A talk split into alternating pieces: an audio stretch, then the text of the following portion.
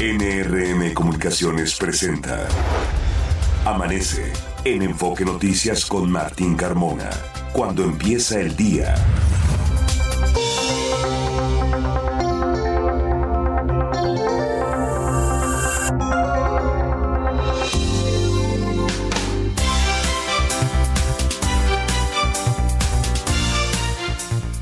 Hola, ¿qué tal? Muy buenos días, me da mucho gusto saludarlo. Ya son las 6 de la mañana con dos minutos de este lunes 8 de enero.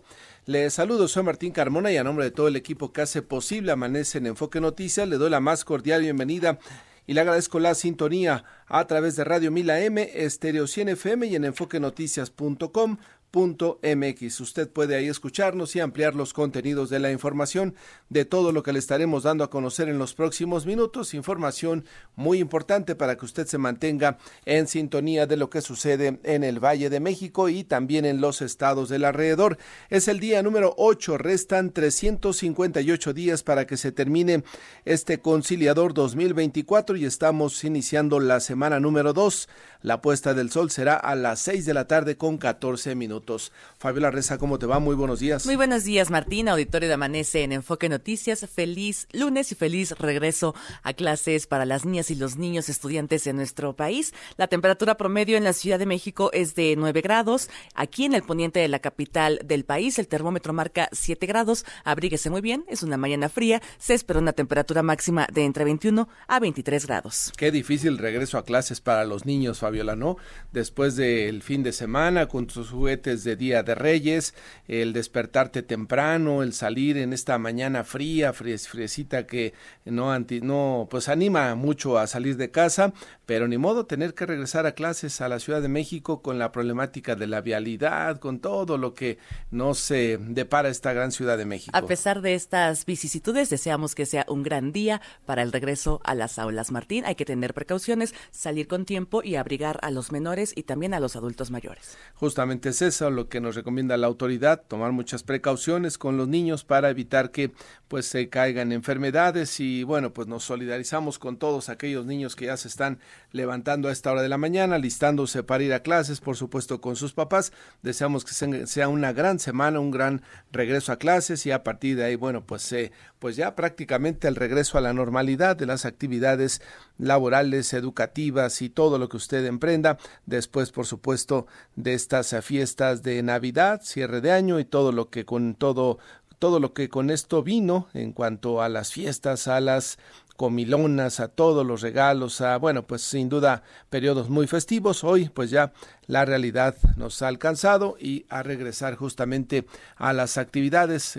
Gran semana deseamos por supuesto que sea para usted y para su familia. Vamos a este resumen de noticias que hemos preparado en esta mañana de lunes y comenzamos informándole que regresan a clases más de un millón setecientos mil alumnos de preescolar primaria y secundaria en la Ciudad de México. El jefe de gobierno Martí Batres dijo que se aplicará un operativo especial de vigilancia en los centros educativos de la capital justamente para agilizar el regreso a clases. Escuchemos al jefe de gobierno.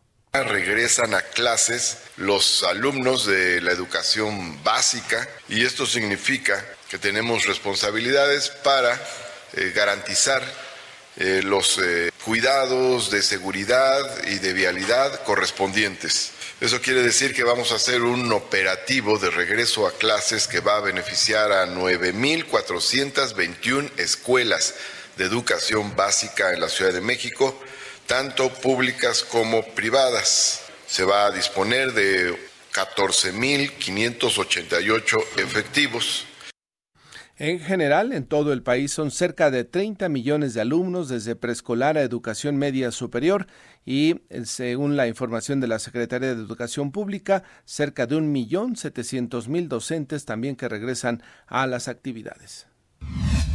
La Comisión Permanente del Congreso de la Ciudad de México aprobó el periodo extraordinario de sesiones para este lunes para desahogar el dictamen sobre la ratificación de Ernestina Godoy como titular de la Fiscalía General de Justicia de la capital del país. Sobre estos temas, la fiscal Ernestina Godoy negó haber cometido plagio en su tesis para la licenciatura en Derecho por la UNAM, pues su trabajo fue calificado y aprobado por sinodales de la Facultad de Derecho. Aseguró que los grupos de derecha solo buscan denigrarla con mentiras y calumnias para evitar su ratificación, la misma que está convocada justamente para definirse este mismo lunes. El secretario general del PRI en la Ciudad de México, Armando Tonatiu González, fue presentado ante la Fiscalía de Investigación del Delito de Trata de Personas para que declarara por acusaciones de trata de personas y lenocinio. La Fiscalía Capitalina aclaró que el priista no fue detenido, sino que solo fue llevado a rendir su declaración. Al respecto, PRI y PAN afirmaron que se trata de una medida de presión para que los diputados locales de esos partidos voten a favor de la ratificación de Ernestina Godoy. Un negocio conocido como La Cabaña y que presuntamente era operado por el grupo delictivo La Familia Michoacana fue incendiado en la comunidad de Texcapila, en el Estado de México, sin que hasta el momento las autoridades informen sobre las causas del siniestro. Además, dos taxistas fueron detenidos al ser señalados como halcones de ese grupo delictivo. La gobernadora del Estado de México, Delfina Gómez, admitió la gravedad de las extorsiones que afectan a vendedores de pollo y otros comerciantes en la entidad. Dijo que se está trabajando en el tema. La situación de la extorsión a los vendedores de pollos, ¿cómo se encuentra? Estamos en, ese proceso, no podemos comentar mucho, pero no... Se está atendiendo, ¿qué tan grave se está atendiendo, eh, yo creo que sí tiene gravedad porque no se le había dado la atención debida. Ahorita estamos eh, en las mesas de, de, es la seguridad tanto Guardia Nacional, Ejército, lo que es Ejército eh, y lo que es Policía Estatal, lo que es Seguridad Ciudadana, estamos en este... Algunas voces consideran que en el Estado de México gobierna el narco. ¿Usted qué le diría a esas voces? No, yo, yo creo que una muestra es efectivamente la, la confianza que estamos logrando en nuestra población. Por su parte, el secretario de Gobierno del Estado de México, Horacio Duarte, llamó a los presidentes municipales del sur de la entidad a sumarse a las mesas de coordinación para la construcción de la paz, ya que son un instrumento eficiente que proporciona información diaria y sirven como mecanismo de colaboración con las instancias de seguridad federales y estatales. Allá en Cuautla se realizó una marcha por la paz con la participación de familiares del regidor del PAN, Giovanni Lezama, asesinado en el municipio el pasado 4 de enero. Juana Barrera, madre del regidor y secretaria general del PAN en Morelos, acusó que la muerte de su hijo fue por una situación de política. Escuchemos. Porque quieren dar un viraje a esta situación cuando la situación es más política que de lo que ellos manejan. Esto lo veo yo más político. Aquí hay alguien detrás que, que hizo las cosas mal y quien puso a mi hijo fue alguien que está dentro de la propia política que él era un buen candidato y porque aparte de todo, de ser buen candidato preparado y sabía lo que iba, él conoce de política y sabe de política y siempre muy, muy con la justicia por delante. Alguien llegaba y le pedía una gestoría y él lo hacía sin ninguna situación, ni, ni por política ni por otra situación, sino simplemente por ser una persona muy humana y que le gustaba hacer siempre el bien común. Fue vinculado a proceso Gabriel N. por la presunta comisión del delito de homicidio en grado de tentativa con un arma punzocortante tras atacar y provocar heridas con una navaja a un ciudadano venezolano en la Terminal 2 del aeropuerto capitalino el pasado jueves. A partir de este lunes, el eje 5 sur en el tramo de eje 4 norte, Canal Río Churubusco, hasta el eje 2 poniente Gabriel Mancera será reversible de poniente a oriente de lunes a viernes de 6 a 9 de la noche. El subsecretario del Transporte, Luis Ruiz, resaltó que se busca mejorar la movilidad en el viaducto y los ejes 4 y 6 sur. Escuchemos. El objetivo es favorecer la movilidad de las personas usuarias de la vía que van desde el poniente y desde el centro de la ciudad hacia la zona oriente, principalmente la calzada Ignacio Zaragoza, Ermita Iztapalapa, Santa Marta y los municipios del Estado de México de esa zona de la ciudad que salen o regresan desde la Ciudad de México. Actúa ¿sí? como una vialidad de apoyo a todo el flujo de regreso en la tarde hacia la zona oriente y ayuda al viaducto, al eje 4 sur y al eje 6 sur. Tome precauciones desde anoche y hasta hoy a las 8 de la noche estará cerrada la circulación en ambos sentidos de la autopista México-Toluca en el tramo La Marquesa Caseta La Venta por obras del tren El Insurgente.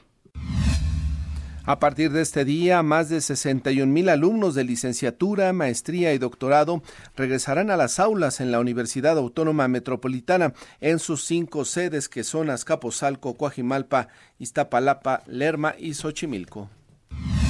En información nacional, al menos 10 cuerpos calcinados fueron encontrados en un vehículo en la comunidad de Buenavista de los Hurtados, luego de un ataque con drones en la zona de la Sierra de Guerrero. Sin embargo, la Fiscalía Estatal afirmó que fueron cinco los decesos. En más hechos violentos en ese estado, al menos ocho personas fueron asesinadas la noche del 6 de enero, cinco durante un palenque en el municipio de Petatlán y otras tres en actividades religiosas en Chilapa. Y le comento que la ministra Lenia Batres solicitó a la Suprema Corte de Justicia que su sueldo como servidora pública no exceda el salario del presidente Andrés Manuel López Obrador, tal y como lo determina el artículo 127 de la Constitución Política. Además, pidió que se le inscriba en el ISTE, pues no ocupará ningún servicio de salud privado. Buenos días, el INEGI nos da a conocer el índice de confianza del consumidor al mes de diciembre. El indicador se ubicó en 46.8 puntos, nivel que implicó una disminución mensual de 0.4 puntos en el mes de diciembre bajo la confianza del consumidor. Llama la atención, dado los buenos niveles de ventas que se mantuvieron justamente en el último mes del año. En la medición anual hay un crecimiento del 3.9% en este índice de confianza del consumidor. En la medición mensual hay un descenso, por ejemplo, el más eh, importante, cuál es la situación económica esperada de los miembros del hogar dentro de 12 meses respecto al actual, bajó 0.7 y anual creció 1.8. Así es que anualizada la, la confianza del consumidor mejoró en la medición mensual hay un ligero descenso. Son las 6 de la mañana ya con 14 minutos. Fabiola, una buena noticia también. Nos adelantamos a las buenas noticias de Josefina Claudia Herrera Martín, auditorio de Amanece en Enfoque Noticias. Esta madrugada despegó con éxito la nave Peregrine Lunar Lander desde Cabo Cañaveral, allá en Florida. Lleva consigo los microrobots del proyecto Colmena de la UNAM que estudiarán la superficie lunar. Está conformada este proyecto Colmena por cinco pequeños robots que serán colocados en la superficie lunar la misión plantea que robots actúen de forma autónoma y tomando como ejemplo a la naturaleza, demuestren que en forma coordinada pueden ser los exploradores y mineros del espacio. Interesante el experimento y deseamos, por supuesto, mucho éxito a este proyecto de la UNAM en, cooperación con la NASA justamente para ir a la Luna. Son ya las 6 de la mañana con 15 minutos. Fernanda Franco en México se invierte. Adelante. Buenos días, Martín, auditorio de Amanece en Enfoque Noticias. Estas son las inversiones más recientes en México. Walmart anunció una inversión de 984.300 millones de pesos para la instalación de 21 tiendas en Hidalgo, las cuales generarán 911 empleos. KFC llevó a cabo la inauguración de una nueva sucursal en Torreón, Coahuila, la cual se convierte en la número 28. Esta tienda contó con una inversión de 20 millones de pesos y generará 24 empleos. La Secretaría de Turismo de Jalisco dio a conocer que en 2023 el estado recibió a 34.3 millones de turistas. Asimismo, dejó una derrama económica de 78.072 millones de pesos, lo que representa un aumento del 6% en comparación con el año previo. Martín, auditorio de Amanece en Enfoque Noticias, hasta aquí la información. Gracias, eh, Fernanda. 6 de la mañana con 16 minutos, momento de ir a una pausa. Le recordamos nuestras vías de comunicación y contacto. Me ubica en la red social de X en arroba Carmona Martín. A nosotros como Enfoque Noticias en Twitter, Facebook, Instagram, YouTube, TikTok y Threads. Nuestro WhatsApp es el 55 73 60 35 87. La temperatura promedio en la Ciudad de México es de 9 grados y son las 6 de la mañana con 16 minutos.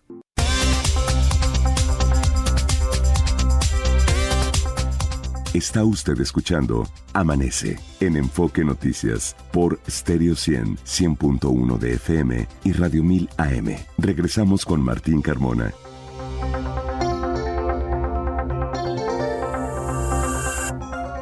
Son ya las 6 de la mañana con 21 minutos. Vamos a continuar con más información y por supuesto que de lo que más llamó la atención este fin de semana aquí en temas relacionados a la Ciudad de México y por supuesto a la ratificación o no de un periodo más para la fiscal Ernestina Godoy al frente de la Fiscalía de la Ciudad de México fueron temas relacionados justamente con algunas detenciones, coincidencias muy extrañas, muy extrañas, no vamos a señalar si directamente se organizó desde la Fiscalía de la Ciudad de México o no, la detención, bueno, la presentación, mejor dicho, de eh, Tonatiu González, secretario general del PRI aquí en la Ciudad de México, o no, simplemente se presentaron elementos de la Fiscalía, lo le pidieron, le leyeron una eh, orden que traen ahí para que se presentara a declarar. Esto pues obviamente incendió las redes sociales y se habló mucho de lo que tiene que ver justamente con el tema de si está relacionado o no con lo que va a suceder este lunes en el Congreso de la Ciudad de México. Le vamos a ir planteando los hechos para que usted vaya tomando nota. Por supuesto hay información de parte de la Fiscalía que precisa algunos temas y vamos a iniciar justamente con esto que fue la presentación del el secretario general del PRI aquí en la Ciudad de México, Armando Tonatiu, para que declarara respecto a algunos temas ante la Fiscalía. Ricardo Trejo, te escuchamos. Buenos días.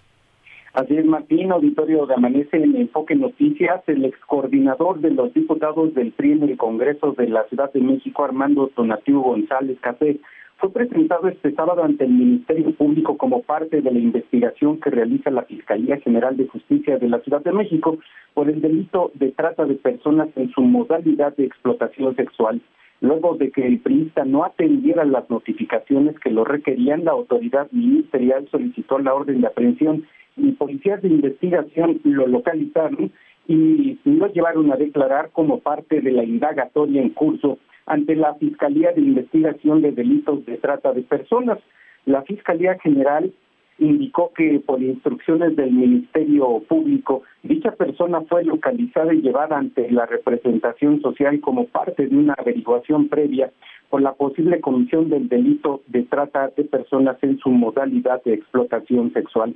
Y es que la Fiscalía de la Ciudad de México, de manera breve, informó que Armando Tonatiu González fue presentado por agentes de la Policía de Investigación para rendir la declaración ante la Fiscalía de Investigación del Delito de Trata de Personas. La Fiscalía indica que es necesario precisar que se trata de una orden de presentación, no de aprehensión, por lo que la persona no se encuentra detenida. Armando Tonatiu había sido citado a declarar previamente y fue debidamente notificado en su domicilio que obra en la indagatoria, pero no se presentó, por lo que, como hemos mencionado, en apego a la facultad con que cuenta el Ministerio Público, se emitió dicha orden de presentación. Martín, por el momento, el reporte para el auditorio de Amanece en Enfoque Noticias. Esa orden de presentación, pues queda claro que se cumplimentó.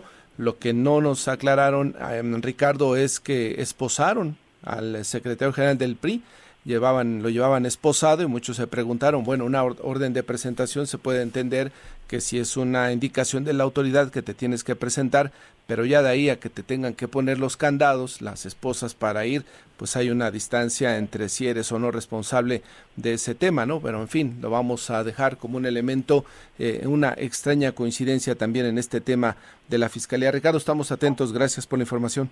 Quedamos al pendiente, Martín. Buenos días. Buenos días. Y más tarde, a partir de esta situación que se presentó justo el eh, sábado, eh, ayer domingo, el, el, dirigente nacional de el PRI, Alejandro Moreno, se presentó en redes sociales justamente para denunciar, además en, de esta detención o esta presentación irregular de Tonatiu González, de una agresión que habría sufrido la diputada Guadalupe Barrón, también del PRI, ella en el Congreso de la Ciudad de México. Y esto era lo que decía Alejandro Moreno respecto a estos temas.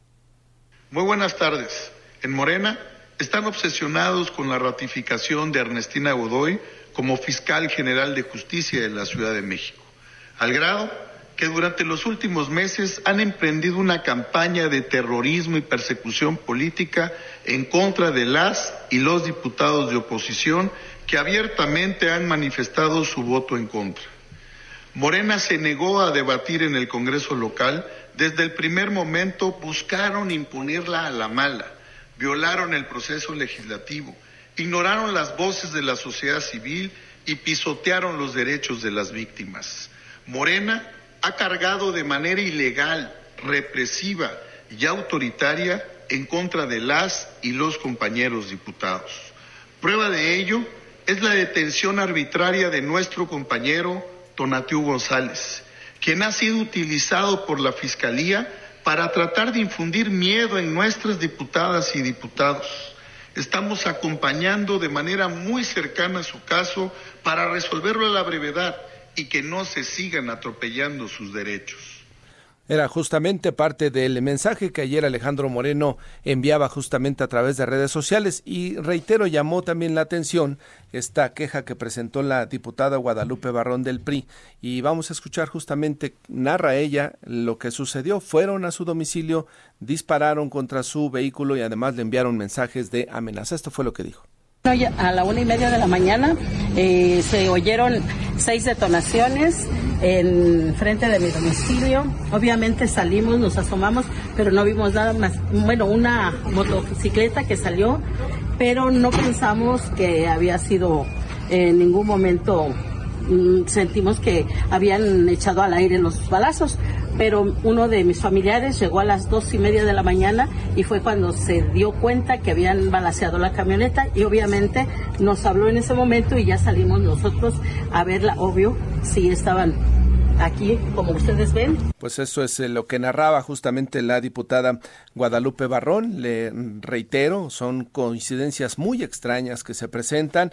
Por supuesto, la autoridad, y eso es muy importante destacarlo también, en este caso la Fiscalía, salió al paso para comentar estos temas. Jorge Sánchez, ¿qué es lo que dice respecto al asunto? Cuéntanos, buenos días. Gracias, Martín, auditorio de Amanece en Enfoque Noticias. Pues bueno, sí, la Fiscalía General de Justicia de la Ciudad de México, a través de una tarjeta informativa, les está pidiendo a las partes eh, que denuncian en sus redes sociales, pues presentar la querella correspondiente a fin de que se deslinden responsabilidades con esta relación a las denuncias públicas sobre amenazas y daños por impacto de arma de fuego en agravio de legisladoras y o legisladores locales de pues la Fiscalía Capitalina informa que ha iniciado por noticia criminal una carpeta de investigación y ha desplegado todas sus capacidades para esclarecer los hechos ocurridos. La Fiscalía eh, reitera su exhorto eh, respetuoso, dice, llamado a las personas agraviadas a presentar la denuncia correspondiente, por lo que se pone a su disposición todos los canales de contacto con lo que cuenta la institución, ya sea presencial o en cualquier agencia del Ministerio Público o por Internet, a través de sus redes sociales. esta Fiscalía dice se deslinda tajantemente de las acusaciones vertidas en redes sociales sobre actos intimidatorios supuestamente ordenados por la titular de la institución o de cualquier otra u otro servidor eh, público de la Fiscalía Capitalina. Ni la titular de esa Fiscalía ni algún integrante de la institución se ha conducido con amenazas ni agresiones para amedrentar a algún o, al, o alguien, algún legislador, como dolosamente se ha señalado bajo cualquier circunstancia, dice la Fiscalía en su tarjeta informativa, que condena la violencia por lo que reitera que investigará hasta sus últimas consecuencias los hechos ocurridos. Es lo que señala la Fiscalía Capitalina. Pues estamos, eh, Jorge, pendientes porque hoy se define el futuro de la fiscal al frente de la Fiscalía por cuatro años más y pues eh, son, reitero, extrañas coincidencias que se, se, presentan justamente con este caso de Tonatiu González, con la agresión a la diputada Guadalupe Barrón, que pudieron pensar que son circunstancias que quizá nada tienen que ver con la Fiscalía, lo de la diputada Guadalupe Barrón, y en el caso de Tonatiu, que ya traía un asunto pendiente, pero sí son coincidencias que enrarecen aún más, Jorge, ¿no? Todo este proceso para saber si la fiscal queda al frente por un periodo más o no. Efectivamente, y bueno, dejar en claro que la oposición, eh, PRI, PAN, sus aliados, pues han manifestado que están firmes de no darle su voto para que sea ratificada la fiscal. Exactamente, Jorge, gracias. Estamos pendientes, bueno. Buenos días, de recuerdo, son 66, perdón, 66 diputados, de los cuales requiere en este caso para su ratificación 44 votos, no los alcanza, apenas tiene 38 de los eh, diputados de Morena y sus partidos aliados, como son el Partido Verde y Movimiento Ciudadano. En este caso, no, Movimiento Ciudadano no está con ellos, es eh, Partido del Trabajo, Partido Verde y Morena. Desde ayer ya se presentaron alrededor de la, eh, del Congreso de la Ciudad de México algunos diputados, integrantes de la bancada del PAN, del PRI, quienes justamente pues se apersonaron a estar desde ayer en la noche cerca del Congreso de la Ciudad de México en diferentes espacios para pasar la noche ahí y llegar muy temprano hoy porque a las nueve de la mañana está eh, convocada justamente el arranque de sesión. También algunos diputados de Morena desde ayer por la noche mm, llegaron ya las inmediaciones del Congreso también para que pues se pueda ingresar y que haya el cupo completo de los 66 diputados se inicie este proceso que sin duda será muy importante para la Ciudad de México. Le daremos cuenta, por supuesto, en todo momento cuando haya alguna novedad al respecto. Los deportes con Javier Trejo Garay. Javier Trejo Garay, ¿cómo te va? Buenos días. ¿Qué tal, Miguel Martín? ¿Cómo estás, Fabi? ¿Cómo les va? Buenos días. Muy buenos días, Qué gusto saludarles. Vámonos con lo más importante de la información deportiva. Bueno, hablemos del fútbol americano profesional de la NFL porque han quedado definidos ya los playoffs. Después de que ayer concluyó la temporada regular, el último partido fue un duelo muy esperado, muy atractivo entre el equipo de Miami y los Bills de Buffalo, que al final se decantó en favor de Buffalo, el equipo visitante. Y de hecho, recordar que Miami durante buena parte de la temporada fue el número uno de esta división este de la americana, pero al final se, se definía justo ayer en ese partido quién ganaba la división y quién pasaba a un sexto lugar en la siembra. Bueno, pues ocurrió justamente eso, que con la victoria del equipo de Buffalo se mete entonces ya a el primer lugar de la división y con esto estará siendo local la próxima semana cuando arranque la actividad de los Wild Cards o la semana de comodines. Eh, también el día de ayer el equipo de los Vaqueros de Dallas consigue una victoria importante ante el equipo de los Washington Commanders. 38 a 10 fue la pizarra de este eh, partido. Y los vaqueros de Dallas, que tenían el control de su destino, justo con la victoria, acaban logrando entonces ese ese boleto que los pone también como segundos de la clasificación de la conferencia eh, nacional. Vale la pena comentar que eh, también ya ayer se definieron posiciones en la división sur, por ejemplo, tanto de la conferencia americana como de la nacional. Tampa acaba ganando la conferencia, eh, la división, perdón, la división eh, sur de la conferencia nacional, mientras que en el caso de la conferencia americana, el equipo que gana son los Tejanos de Houston, que acaban consiguiendo una victoria ante un rival de división. En fin, la NFL acaba realizando este tipo de, de, eh, de cruces en la última semana en partidos eh, divisionales, porque ahí es prácticamente ya un playoff adelantado. Así pasó en varios frentes. En otros, por ejemplo, duelos como el de San Francisco contra el equipo de los Rams. San Francisco ya calificado como el número uno de la conferencia nacional pues él alineó a varios suplentes, también el caso de Baltimore, que el sábado alineó a varios suplentes, acabó perdiendo ante el equipo de Pittsburgh, en fin, le cuento básicamente, se ha metido entonces ya a la etapa de playoffs, por supuesto el equipo de Pittsburgh, sí, de manera, eh, digamos que de carambola, gracias a que ganó su partido el sábado y a que también eh, perdió el equipo de los Jaguares de Jacksonville, Pittsburgh se mete entonces ya a la etapa de los eh, Wildcards. ¿Cómo quedan los partidos en la conferencia americana y en la conferencia nacional? Bueno, le cuento el caso de eh, los eh, de las Águilas de Filadelfia que perdieron su partido y pasaron a ser quintos de la siembra. Los actuales campeones de la conferencia nacional van a enfrentar al equipo de Tampa Bay, mientras que los Rams van a jugar contra Detroit y los Vaqueros de Dallas van a recibir nada menos que al equipo de los empacadores de Green Bay. Son los partidos que hay en esta conferencia nacional. Descansa San Francisco por ser el mejor equipo de la nacional, el número uno. Y el americana, bueno, los partidos que se tendrán lugar serán los siguientes. El equipo de Cleveland que va a jugar contra los Tejanos de Houston. Eh, también comentar que en otro duelo eh, importante que tendrá lugar es el de los eh, aceleros de Pittsburgh contra los Bills de Buffalo. Buffalo siendo el anfitrión no será fácil, por supuesto, para, para Pittsburgh, porque además el clima de Búfalo será un rival también a vencer. Y otro de los duelos también será el de Miami enfrentando a los jefes de Kansas City. Va a descansar el equipo de los Cuervos de Baltimore. La novedad es que para este fin de semana, cuando se jueguen los partidos de Wildcard, habrá partidos sábado, domingo y por primera vez habrá partido lunes por la noche un partido de playoff. El lunes por la noche estará el de Filadelfia contra el equipo de Tampa Bay, mi querido Martín. Interesante, ¿no? Se van ampliando los horarios justamente para que los que gustan de este deporte, Javier, el deporte de las tacleadas, puedan seguirlo disfrutando ya en esta recta final que es de las partes más interesantes, ¿no? Sí, sin duda, sin duda, por supuesto que se pone ya muy interesante. Viene ya la ronda de comodín, la siguiente semana divisional, eh, en la final de conferencia y después eh, ya el, día 11 de febrero el Super Bowl que se va a jugar en el estadio de los eh, Raiders de Las Vegas. Oye, y hoy tenemos la final estudiantil. Hoy se juega justamente la final estudiantil, la final colegial entre el equipo de, de Michigan, el número uno, que estará enfrentando al número dos, que es eh, la Universidad de Washington. Qué interesante, Martín, no siempre ocurre que el número uno enfrente al dos. Los dos mejores equipos, al menos en la siembra, van a acabar jugando este Super Bowl. Este Super Bowl es un Super Bowl de, estudiantil, ¿sí? Y que se juega hoy en el estadio AirG, la casa de los eh, Tejanos de Houston. Sede en Houston este partido, la final del fútbol americano colegial. Eh, lo de Michigan es interesante, lo, por ya hemos comentado la situación tan particular de Jim Harbaugh y su hermano John Harbaugh, que es el entrenador y jefe del equipo de los Cuervos de Baltimore. Eh, eh, ya hay rumores de que varios eh, equipos están buscando, justamente varios equipos de la NFL, a Jim Harbaugh para que regrese a dirigir en la NFL. Por cierto, hoy, mi querido Martín, es el lunes negro hoy el lunes negro de la NFL. ¿A qué, se, a qué alude esto de, del lunes negro?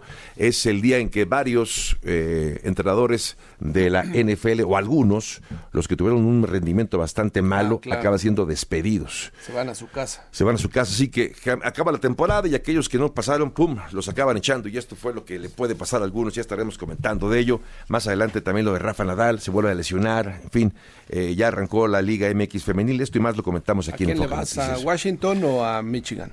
Me parece que Michigan. Michigan. Me voy a quedar con Michigan por la experiencia que tiene ya Jim Harbaugh en estas lides, porque ha llegado ya tres veces a una instancia semifinal, no había podido avanzar a la final.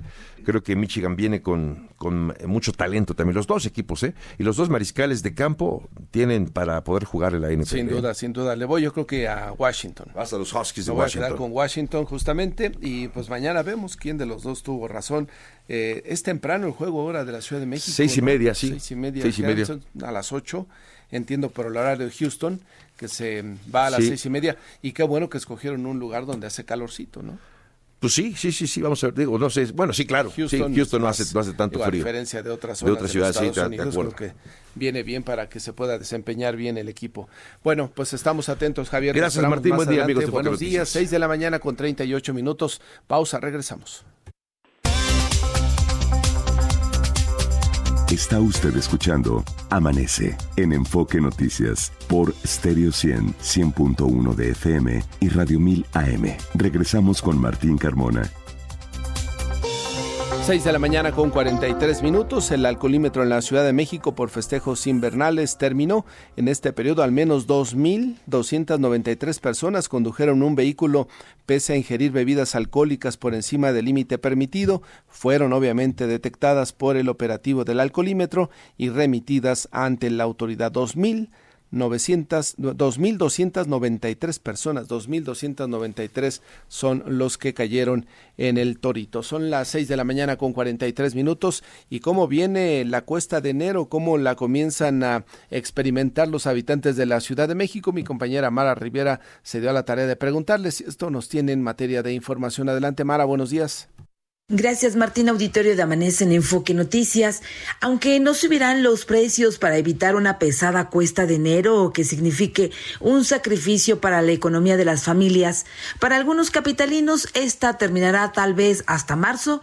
Y si a esto sumamos que parece que pocos saldrán ilesos de las fiestas navideñas porque empiezan el año arrastrando algunas deudas contraídas en 2023, el panorama no es tan rosa y quizás terminen en casas de empeño pues la cuesta de enero va a estar, bueno, ya está fea, ¿no? O sea, incluso antes de las fiestas ya habían deudas, ¿no? Y ya habían préstamos que teníamos que pagar. Entonces, para las fiestas, los regalos, la cena, la comida, todo, todo lo que esto implica, pues ya había como que usar las tarjetas. Entonces, pues endeudados, sí. El crecimiento desmedido de diciembre no lo fue para todos, pues también se pueden contar los que orgullosamente presumen que no asfixiaron el bolsillo con las celebraciones navideñas. No, yo no voy a pedir préstamo, pero porque yo sí sé este administrar bien mis finanzas,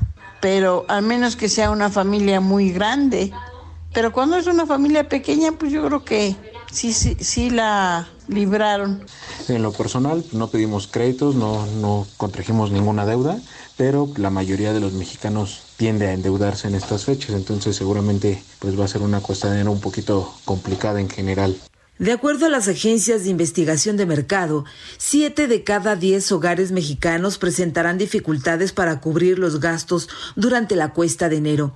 Así que para prevenir y no pasar las de Caín, ya preparan acciones inmediatas. Solo bajaría un poco mis egresos para que no se verme tanto mi, mi salario en esta, en esta cuesta. En mi caso, eh, trato normalmente de, de, ahorrar un poquito, sabiendo más o menos qué presupuesto me voy a llevar, pero aún con todo y esto, de repente quedas muy corto de lo que, de lo que ya tenías planeado, porque nunca falta que surja un imprevisto. Pues no creo recurrir a, a nada así como de empeño o algún préstamo, más bien lo que tengo que hacer es recortar gastos. Entonces, la, para mí la estrategia es cortar mis gastos. En este mes creo que no habrá, habrá fiesta, no habrá salidas al cine, no habrá que salidas a echar una copa, un café. Será un mes donde hay que apretarse un poco los gustos culposos y poder sobrellevarla hacia febrero o marzo. Ante la adversidad, buena cara y si esto significa hasta cambiar el régimen alimenticio,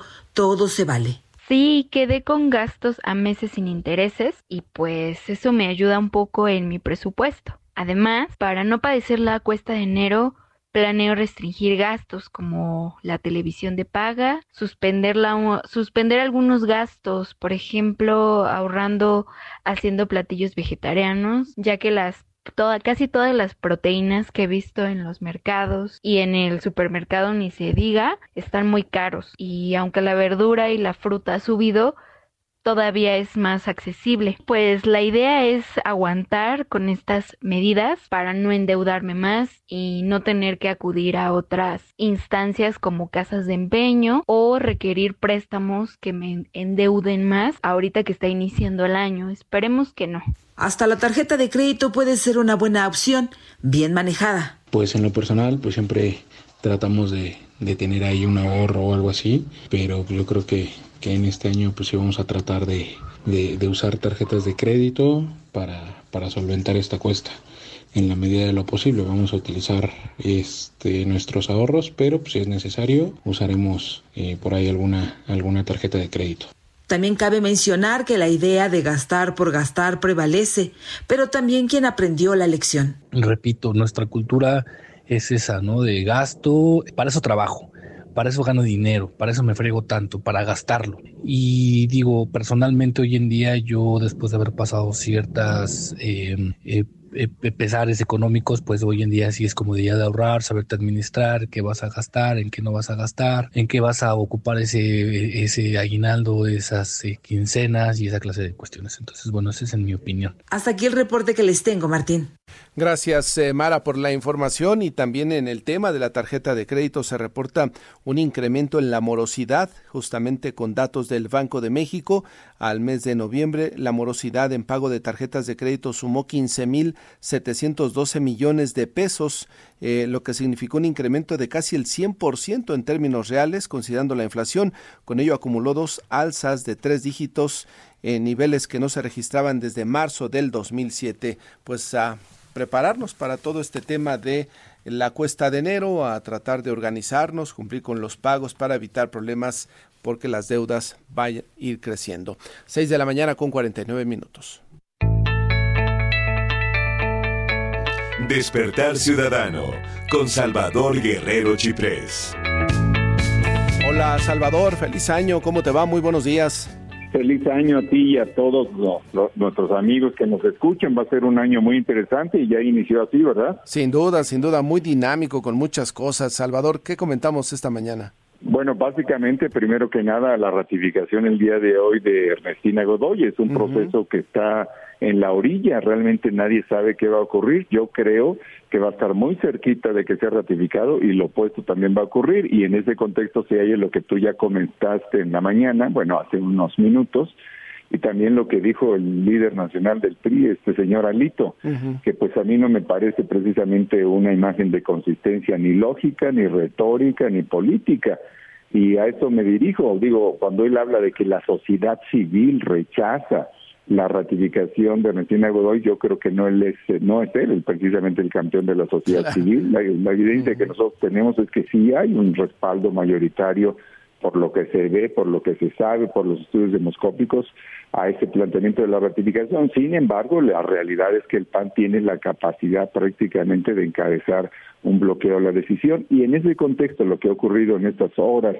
y el, y el viernes pasado en lo que se refiere a la detención de este líder del PRI, Tonatiuh González, pues se ubica precisamente en un contexto, ni modo, que se presta a la controversia, pero sí hay que recordar que lo que a él se le reclama es no haberse presentado a declarar en relación con Cuauhtémoc Gutiérrez de la Torre, que está acusado del tema de trata de personas, y como tú sabes, el Consejo Ciudadano combate el tema de trata de personas, que es un delito complejo, y sabemos que a veces quienes están complicados con los tratantes, sean políticos o empresarios o maleantes simples y sencillos, eh, pues eh, con muchas en muchas ocasiones inhibe precisamente la persecución del delito. Así que hay que ir separando las cosas y respecto de la de los balazos recibidos por el vehículo que estaba ahí detenido pues eh, me parece un poco un insulto a la inteligencia del prójimo.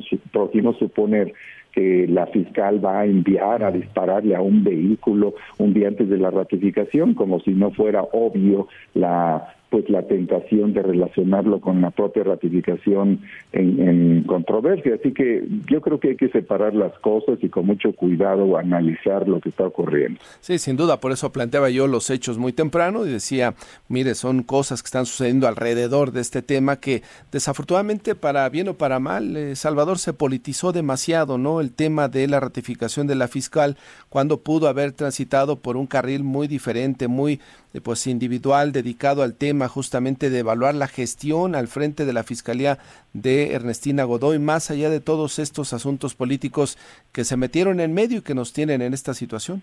Bueno, la política y la justicia van de la mano. También hay que recordar, te menciono los datos del Consejo, nosotros recibimos hace un año y medio 125 reportes respecto de violaciones de a la ley, extorsiones relacionadas con el tema de lo que se llamó después por la propia prensa el cártel inmobiliario y que esta situación de persecución a algunos dirigentes del PAN necesariamente está vinculada con su resistencia a la ratificación. Eso me parece que es imposible disociarlo. Así que la politización de la justicia es parte del proceso y hay que recordar también que existe la probabilidad de exigir que la justicia se cumpla. Y por otra parte, y en una palabra dicho, necesitamos eh, asegurar que las personas que sean reclamadas por la justicia se presenten y asegurar todas y todos pues que no se negocie la justicia, pero pues es imposible y tanto se negocia que se está presionando para que no sea ratificada. Así que es un tema de controversia, es un tema político, es un tema de justicia, pero sobre todo es un tema ciudadano, mi querido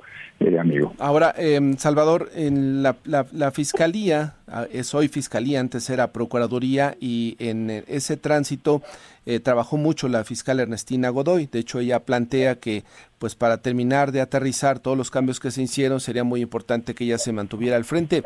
Sin embargo, eh, ¿Es necesario esto desde el punto de vista del Consejo Ciudadano? ¿Es necesario que ella esté al frente, que Ernestina Godoy termine con este proceso? Porque finalmente la institución, la Fiscalía, ahí está con todas sus modificaciones y estructura que tiene, pues está finalmente la Fiscalía. Una persona no puede, o no sé hasta dónde lo veas tú, ser el garante de que ese proceso se termine o no. Puede venir alguna otra persona igual de capacitada, preparada y quizás sin todo este, eh, eh, eh, todo este velo de política y de revanchismo del que se habla alrededor de la fiscal Godoy? Bueno, creo que tú estás tocando con tu pregunta un tema esencial. Eh, permanezca o no la fiscal que ha sido ejemplar en su función, desde mi punto de vista, permanezca ella o no, no creo que vaya a cambiar la determinación de perseguir el delito, se trate de lavado de dinero, se trate de trata de personas o del cártel inmobiliario. A mí me parece que eso no va a cambiar porque la fuerza política predominante a nivel local y nacional va a ser la misma, así que quien quede en la fiscalía va a continuar, así que no sé de qué le va a servir a la oposición impedir que si es que lo pudiera conseguir, que la fiscal Godoy se quede. Ese es justamente las instituciones se prevalecen más allá de las personas, ¿no? Que es lo que yo creo que a partir de ahí quedaría.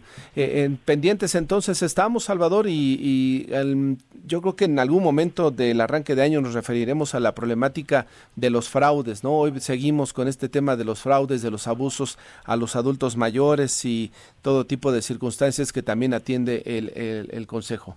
Ojalá que el lunes lo podamos platicar. Me da mucho gusto saludarte y feliz y muy pues muy buen año para todos y todas. Lo deseamos también para ti, Salvador. Gracias y buenos días. Hasta luego.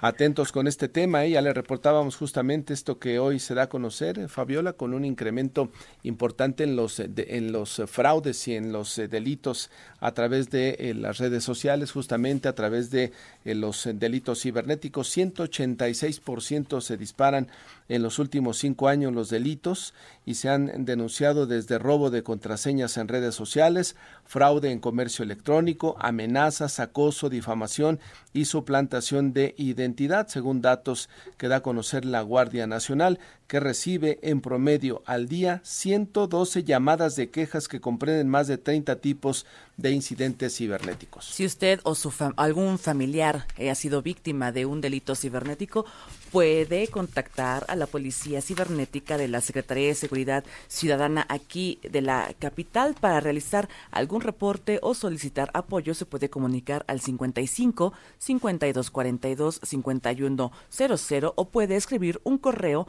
a la siguiente dirección que es policía.cibernética.ss.cdmx.gov.mx. Su cuenta de Twitter o de ex es arroba ucs-. GCDMX. O también directamente al Consejo Ciudadano con Salvador Guerrero Chiprés al 55 55 33 55 33.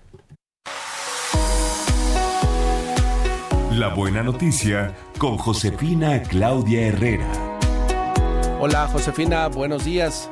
¿Qué tal? Muy buenos días, Martín, Fabi, amigos de Amanece en Enfoque Noticias. Qué lindo amanecer. Y por supuesto, con esto da inicio una gran semana que así será para todos los que escuchan Amanece en Enfoque Noticias, porque sin duda alguna, ya lo han mencionado, este despegue que lleva la misión Colmena. Qué maravilla. Esto de verdad es un éxito para todos los investigadores de la UNAM. Son más de 250 los alumnos que participaron y me da muchísimo gusto que hayamos platicado en Enfoque Noticias con Gustavo Medina Tanco. Él es el investigador del Instituto de Ciencias Nucleares de la UNAM. Les invito, amigos, amigas, a que visiten nuestro sitio web. Ahí está la entrevista donde pues nos, eh, el especialista nos da a conocer los detalles de estas tres misiones a la Luna con microrobots y que además se extenderá hasta el 2030, Martín. Exactamente, Josefina, creo que es una buena iniciativa de la UNAM que tuvo eco con la NASA y que sin duda pues nos pone otra vez, bueno, en este caso a los universitarios en los eh, primeros temas de interés mundial, ¿no? Como es el conocer qué pasa en el espacio. Hay que destacar, José Martín, que es la primera misión de México a nuestro satélite natural. Exacto, y además qué maravilla que podamos saber y conocer, porque me decía el investigador en tiempo real, toda esta información eh, va a estarle suministrando estos robots a, lo que es el laboratorio que está aquí en México, ¿no? Y eso, pues sin duda nos pone en un, en un muy buen nivel. Oigan, pero yo también quería platicarles un poquito sobre un santuario del colibrí. ¿Es esta una historia de éxito de los migrantes que en este caso son estas aves que pues eh, van de un lado a otro y llevando este gran colorido? Pues son 27 variedades las que albergan en Puebla. Eh, fíjate que uh, el creador de esta fundación Picnic Colibrí se llama Ángel Díaz. Es una ave endémica de América que es clave para algunas creencias de pueblos originarios de nuestro país. Y claro, pues él se dio a la tarea de formar este centro, de albergarlos, de pues es un animalito que naturalmente es un ave que eh, está en peligro en algunos en algunos eh, sectores, sobre todo por el cambio climático, ¿no? Y claro, este señor dijo, pues yo no quiero quedarme atrás de ayudarlos. Y así puso fue poniendo este centro de Fundación Picnic Colibrí para ayudar pues a, a que estos migrantes tengan pues, bebederos, haya flores que ayuden a, a este néctar que va a llevar. además, son muy buenos, muy útiles. Muy bien, Josefina, gracias. Gracias, Martín. muy buenos días, Fabi. Buenos días. La temperatura es de 9 grados en la Ciudad de México. Llegamos al final de Amanece en Enfoque Noticias. Ya viene Mario González con más información. Le deseamos que tenga una excelente semana. Buenos días.